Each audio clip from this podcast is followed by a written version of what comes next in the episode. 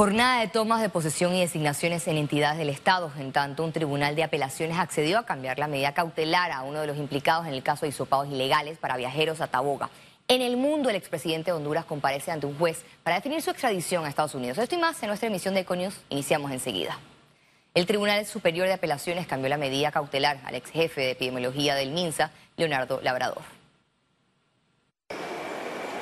En la audiencia, el ex alto funcionario Leonardo Labrador fue beneficiado con el retiro de la detención provisional y la aplicación del arresto domiciliario, mientras se cumplan los seis meses de investigación. En el banquillo de los acusados, el médico pidió la palabra y expresó que necesitaba laborar para generar ingresos. Además, alegó que durante su estancia en la cárcel durmió en el piso y trató con delincuentes. Se cambió a retención domiciliaria porque se consideraron que no hay elementos suficientes que constituyan de él un peligro. La Fiscalía sufrió otro revés judicial luego que el tribunal rechazara su solicitud y confirmara la detención domiciliaria para la exdirectora de Salud Pública, Ana Lorena Chan, y Carmen Arosemena, tecnóloga médica del MINSA y la Caja de Seguro Social. Y en este proceso demostraremos que no ha habido conducta delictiva y que si existe algo desde el punto de vista administrativo debe ser tratado en esa jurisdicción. Lo que vincula a Carmen Arosemena es la presunta utilización de un usuario, pero el usuario y la clave no le fue entregada directamente a Carmen Arosemena. Ese usuario fue, fue entregado a través de tres personas, primero antes que le llegara, le llegara a ella. Entonces, en virtud de eso, es el elemento que utiliza la Fiscalía para vincularla. Entonces, desde ahí en adelante vamos a poder probar categóricamente la inocencia de Carmen Arosemena. La decisión del Tribunal Superior de Apelaciones se basó en que, con una medida restrictiva de libertad, se minimizará un riesgo de peligro hacia la comunidad con hisopados ilegales. De, manera objetiva, eh, se seguirán eh, buscando pues los elementos de convicción para acreditar el hecho punible y los partícipes del mismo. Según la Fiscalía, la pareja de médicos Leonardo Labrador y Ana Lorena Chan, en compañía de la tecnóloga médica Carmen Arosemena, realizaron más de 300 hisopados ilegales a domicilio, en hoteles y para viajeros de las islas del Pacífico. Félix Antonio Chávez, Econius. Continuamos en materia de salud. El Ministerio de Salud indicó que la Mesa Técnica de Medicamentos evalúa la implementación de farmacias solidarias. Es un modelo que hay en, otros países. Estamos estudiando la mecánica de cómo aplicarlo aquí en Panamá. Y pues eso es parte del plan estratégico. Esto se viene viendo en, en, en este plan estratégico en las mesas desde antes. ¿Y qué haremos en estas farmacias? Estas farmacias que nosotros queremos llamarlas solidarias, estas farmacias, y que también queremos que sean farmacias ya establecidas que soliciten ser farmacia solidaria o una farmacia nueva que se ubique en algún punto muy estratégico, algún punto donde no haya accesibilidad a los medicamentos y que, ¿por qué no?, sea un farmacéutico el propietario de estas pequeñas farmacias Y este miércoles llegó a Panamá el séptimo lote de vacunas contra COVID-19 con 60 mil dosis pediátricas. Con este nuevo lote, Panamá alcanza un total de 432 mil dosis recibidas desde la llegada del primer embarque el pasado mes de enero. A partir de este miércoles se retomó la vacunación a niños entre 5 y 11 años en San Miguelito, circuito 86, y en el circuito 810, que comprende varios corregimientos del centro y al este de la ciudad de Panamá. Las autoridades del Ministerio de Salud esperan completar la vacunación de 37 mil niños de 5 a 11 años en San Miguelito. Reportaron que menos de la mitad de los menores en el distrito han recibido la vacuna Pfizer contra COVID-19. Hacen un llamado a los padres de familia para que acudan a las instalaciones de salud y centros comerciales para la aplicación de primeras y segundas dosis. Eh, Puede ser que algunos niños estén positivos en estos momentos o algún familiar que estén en cuarentena, por lo cual están esperando eh, pasar el tiempo para poder colocarse la vacuna. Pero sí, muy importante, exhortamos a los padres de familia eh, recuerden, esta vacuna es bastante segura, no podemos bajar la guardia, seguir con el uso de mascarilla, el distanciamiento físico, el lavado de manos y muy importante ahora que viene el retorno de clases presenciales, inculcar a nuestros niños las medidas de bioseguridad. Recuerden a los niños que no deben de quitarse la mascarilla, que la mascarilla no se comparte con otros niños, la mascarilla es de uso personal de cada uno. Cambiamos de temas. El presidente Laurentino Cortizo juramentó a nuevas funcionarias designadas en el equipo del gobierno. En el acto de toma de posesión, la ministra de Cultura firmó el decreto de nombramiento en presencia de otros miembros del gabinete. También lo hicieron Marta Gordón como viceministra de Relaciones Exteriores y Diana Laguna como nueva viceministra de Ambiente. Firma.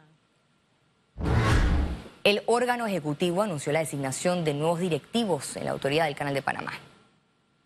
En sesión del Consejo de Gabinete se aprobó la decisión del presidente de la República de designar a los nuevos integrantes de la Junta Directiva de la Autoridad del Canal de Panamá. Este miércoles se anunció la designación de Luis Navas Pájaro, profesor universitario y director del Instituto del Canal de la Universidad de Panamá, Lauri Melo de Alfaro, con un máster en Dirección de Empresas y actual directora de Recursos Humanos del Grupo Corporativo Melo, y Dora Pérez Valladares Boyd, con estudios en bases biológicas del comportamiento en Estados Unidos y actual directora en el Banco Nacional de Panamá. Los nuevos directores de la Autoridad del Canal de Panamá deben ser ratificados por el Pleno de la Asamblea Nacional. La Asociación de Municipios de Panamá instaló y juramentó este miércoles su nueva junta directiva. El alcalde de Macaracas y presidente del gremio, Eliezer Cortés, manifestó que los retos de los gobiernos locales son grandes encaminados a resolver las necesidades de las comunidades.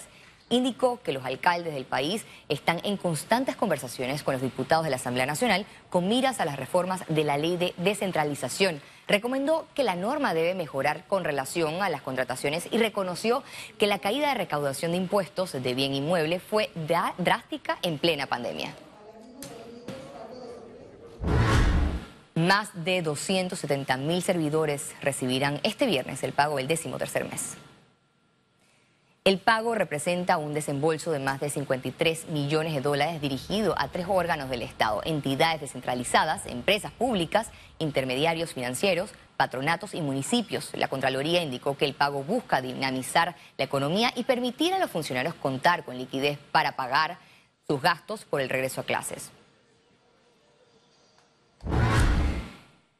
El Ejecutivo anunció que prepara un plan gubernamental que permita enfrentar posibles desastres naturales. El gobierno realizó la primera sesión del Gabinete de Gestión Integral del Riesgo de Desastres, el cual promoverá lineamientos y políticas nacionales que busquen crear capacidades de gestión que puedan utilizarse en el proceso de toma de decisiones durante todas las fases de emergencia. La reunión virtual estuvo encabezada por el presidente de la República, Laurentino Cortizo. Economía.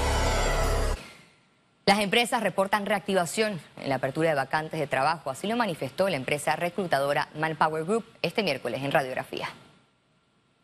Sí ha habido una reactivación en las búsquedas de las vacantes, eso sí es cierto. Em, ¿Y hay más vacantes disponibles? Sí, sí, sí, o sea, no puedo decir que, que esto está detenido, obviamente venimos de eh, años complejos, ya no quiero usar la palabra difícil, pero hemos venido de años complejos y sí se ha visto una reactivación. Que hay cierta cautela, pues es propia de lo que pues uno como empresa está cuidando, o sea, yo creo que la gente va con cuidado. Las aseguradoras realizaron millonarios desembolsos por salud y vida en la pandemia. Ahora analizan nuevas políticas de suscripción para los no vacunados. En estos dos años de pandemia por COVID-19, las aseguradoras agremiadas a la Asociación Panameña de Aseguradores desembolsaron 129.230.109 dólares, según el corte al 20 de enero de 2022. A raíz de estos resultados, explicaron que algunas compañías de seguro harán correctivos respecto a la suscripción de pólizas para los no vacunados. Lo cual es probable que tengamos algunos incrementos al respecto definitivamente sí me parece este, sensato de parte de cada compañía de seguro corresponder a algunos ajustes en virtud de los resultados adversos que hemos tenido, como les mencioné, este, puntualmente en las pólizas de salud y algunos temas en, en las pólizas de vida puntualmente. Aclararon que la industria de seguros no ha renunciado a cubrir a las personas que están o no vacunadas ni aplicarles restricciones. Yo lo que entendería es que puede haber algunos este, incrementos en los deducibles probablemente para personas no vacunadas eh, y algunos beneficios, algunas restricciones que tengan, pero decirle a usted que vamos a tener este, una restricción total al respecto de los no vacunados, no lo veo por ahí. Lo veo con algunas algunas restricciones puntuales eh, y probablemente algunos premios para los vacunados, porque hay que verlo por el otro lado también de que pueda existir también ese sentido, sobre todo por los resultados como mencioné anteriormente. Estos cambios que aún no se han concretado aplicarían para nuevos asegurados y en algunos casos con términos de vigencia establecidos. Ciara Morris, Econews. El Aeropuerto Internacional de Tocumen informó que en el mes de enero 1.1 millón de pasajeros transitaron por la terminal. Esa cifra representa un 59% más en relación con el mismo mes del año pasado, de acuerdo con el informe mensual de Tocumen S.A. Cabe destacar que en este mismo mes la terminal aérea aumentó sus conexiones directas a 76 destinos a través de 19 compañías comerciales a las principales ciudades de América, Europa, el Caribe y Asia. Los empresarios piden fortalecer la democracia en el país en defensa de la libre empresa y la economía. La Asociación Panameña de Ejecutivos de Empresas, de CIRAPEDES, realizó este miércoles su reunión anual por la libertad económica y empresarial. El evento contó con la participación de la oradora internacional Cayetana Álvarez de Toledo, periodista y política española, que hizo un llamado a apostar por el fortalecimiento de la constitucionalidad y los principios democráticos para combatir el populismo en defensa de las libertades empresariales e individuales. Yo creo que lo primero que tenemos que, abordar sin ningún temor es el hecho de que ser empresario no es un pecado, que ser empresario y luchar es muy diferente a ser un negociante, que hay una diferencia sustantiva en ese, en ese aspecto, que no podemos seguir con el populismo, que evidentemente tenemos que ver temas constitucionales, pero desde un ángulo mucho más pragmático y por supuesto que tenemos que ver que eh, el ejercicio de la empresa sea libre de manera que podamos, precisamente en base a oferta y demanda, hacer que el país crezca. El Consejo Nacional de la Empresa Privada informó que antes que culmine el mes de febrero, el gobierno instalará nuevamente la mesa de reactivación económica con los empresarios para darle seguimiento a las propuestas consensuadas en el 2021. Nos hemos comunicado con autoridades del órgano ejecutivo, pronto nos vamos a reunir, eh, tenemos confianza en eso. También vamos a seguir insistiendo en que las comisiones que se desarrollen se hagan de, sean de manera permanente, porque queremos ser parte, hacer sinergia con el órgano ejecutivo para eh, ayudar en el proceso de reactivación de la economía. Cuando usted dice pronto, ¿sería antes que termine febrero o ya quedaría para marzo? Yo estimo que antes que termine febrero se van a dar reuniones. En el 2022, Sumarse se concentrará en la empleabilidad juvenil, el voluntariado y fortalecer la inclusión en las empresas. Sumarse realizó su asamblea general de miembros de forma virtual. En la rendición de cuentas destacaron que en el 2021 llegaron a más de mil personas a través de programas, talleres y foros. Para el 2022 trabajarán en la empleabilidad juvenil, voluntariado corporativo e igualdad de género, entre otros temas.